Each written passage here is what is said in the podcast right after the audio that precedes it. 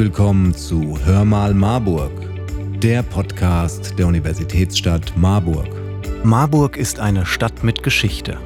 In der Universitätsstadt haben einige berühmte Menschen selbst Geschichte geschrieben. So haben hier etwa die Gebrüder Grimm eine Weile gelebt, Martin Luther war zu Gast und Emil von Behring hat noch nach seiner Entdeckung des Diphtherie-Serums in Marburg die Impfstoffproduktion gestartet. Geschichte lässt sich auf ganz unterschiedliche Weise erleben und nachempfinden. Dafür gibt es in Marburg vielerlei Möglichkeiten. Zum Beispiel die Themenwege, Stadtspaziergänge, die nicht nur von Faltblättern und Informationsbroschüren begleitet werden, sondern auch von Audioguides und ganz besonderen Wegbegleitern.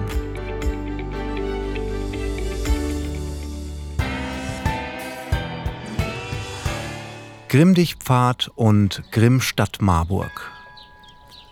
An den Aufenthalt der Brüder Jakob und Wilhelm Grimm in der Universitätsstadt erinnern gleich zwei Themenwege. Der Grimmdichpfad und Grimmstadt Marburg. Die Brüder lebten zwischen 1802 und 1806 während ihrer Studienzeit in Marburg. Und es heißt, sie wurden hier auch zu einigen Märchen inspiriert. Der Stadtspaziergang Grimmstadt-Marburg lädt auf etwas mehr als einem Kilometer dazu ein, für rund 30 Minuten auf den Spuren der beiden Brüder zu wandeln. Über www.marburg-tourismus.de kann man anhand der zehnseitigen Online-Broschüre mit Karte von Station zu Station laufen. Dort finden sich dann auch QR-Codes mit den entsprechenden Informationen.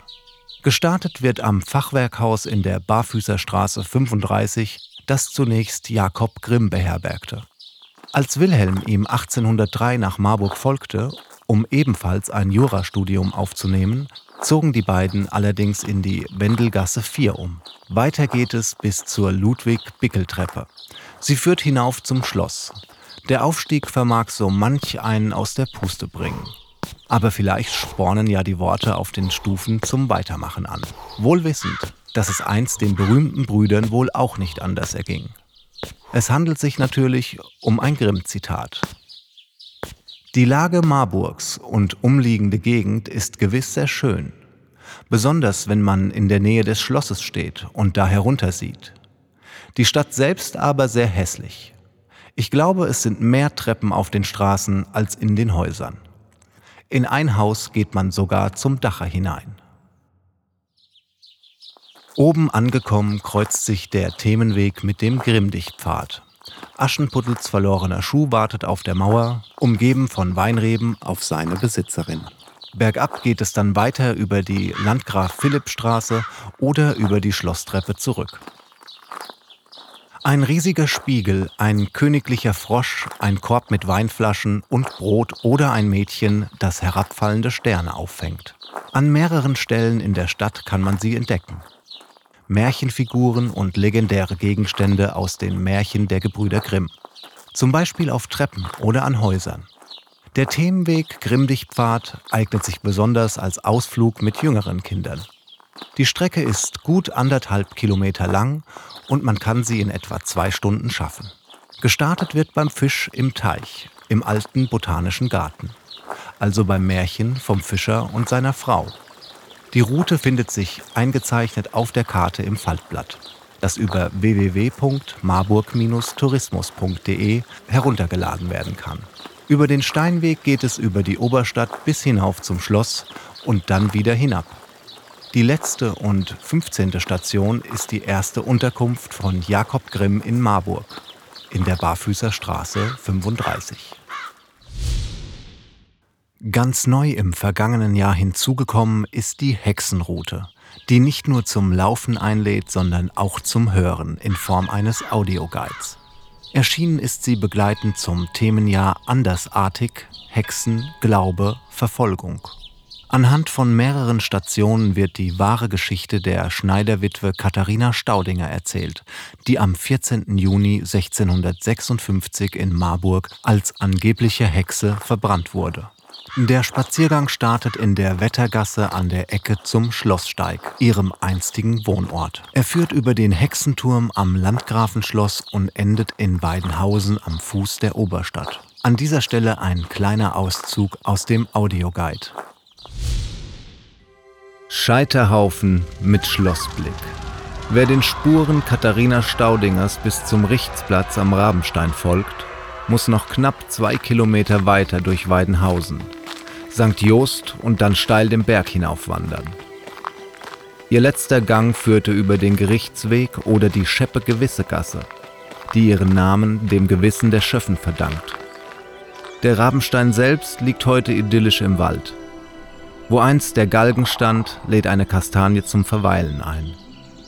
Aber der Panoramablick auf das Landgrafenschloss und die Altstadt zeigt, dass die brennenden Scheiterhaufen einst in ganz Marburg zu sehen waren. Der Richtsplatz demonstrierte Einheimischen und Fremden weithin, was Verbrecher zu erwarten. Die Audioguides könnt ihr euch auch anhören unter www.marburg.de/hexenroute.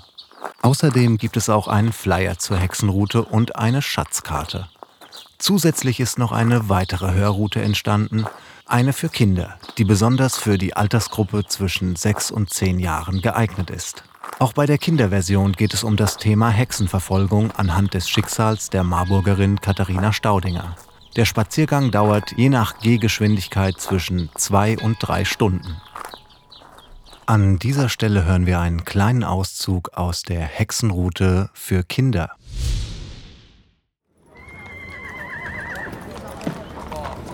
Aber wisst ihr, das, was Katharina damals dem Richter erzählte? Alles, was sie zugab, das war bloß eine Legende. Das heißt, sie hat es ja selbst nur von anderen gehört. In der Kirche, auf der Straße. Und das war ziemlich verstörend.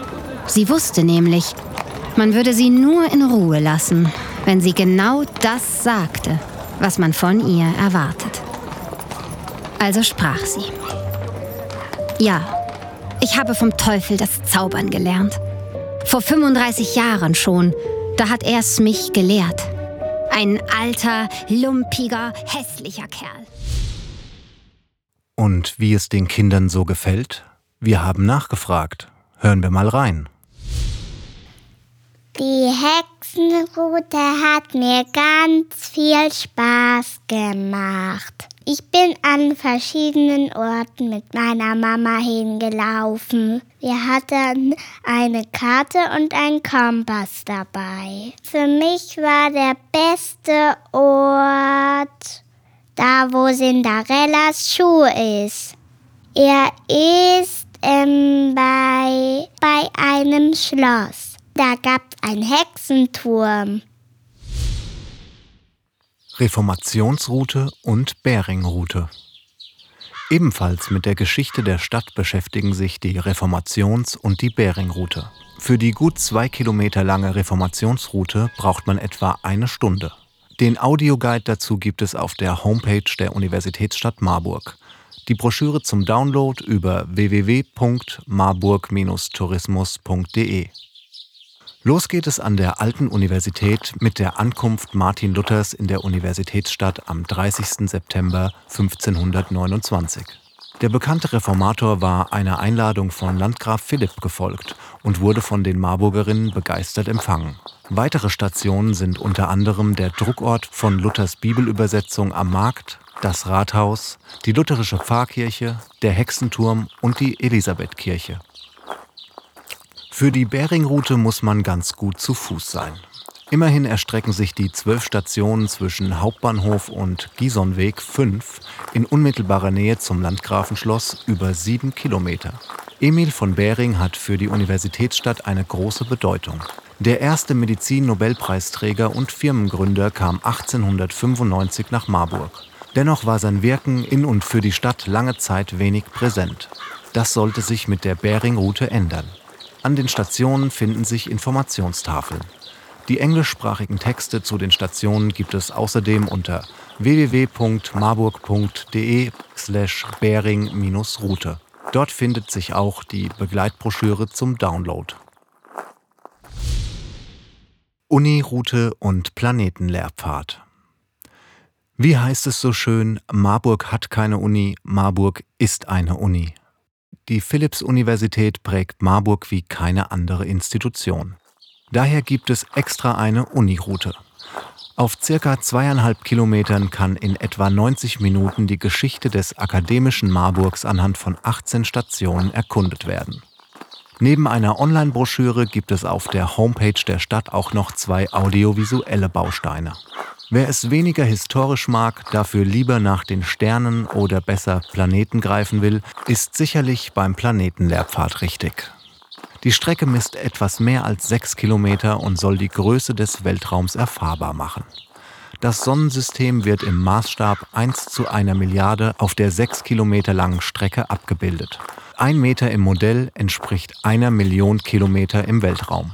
Im Kappler Feld, Neben dem Hundetrainingsplatz steht am Anfang des Weges die Sonne. Der Pfad führt weiter entlang des Radweges an der Lahn bis zur Bahnhofsbrücke in Marburg und endet dort bei dem Planeten Pluto. Der Marburger Planetenlehrpfad war weltweit der erste Planetenlehrpfad, der auch für Blinde geeignet ist. Denn neben den Schautafeln für Sehende finden sich auch Informationen in Blindenschrift.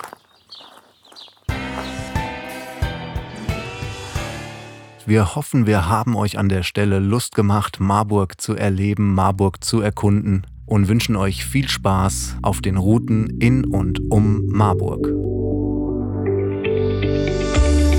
Das war's auch schon mit Hör mal Marburg. Wir hoffen, es hat euch gefallen und freuen uns auf euer Feedback.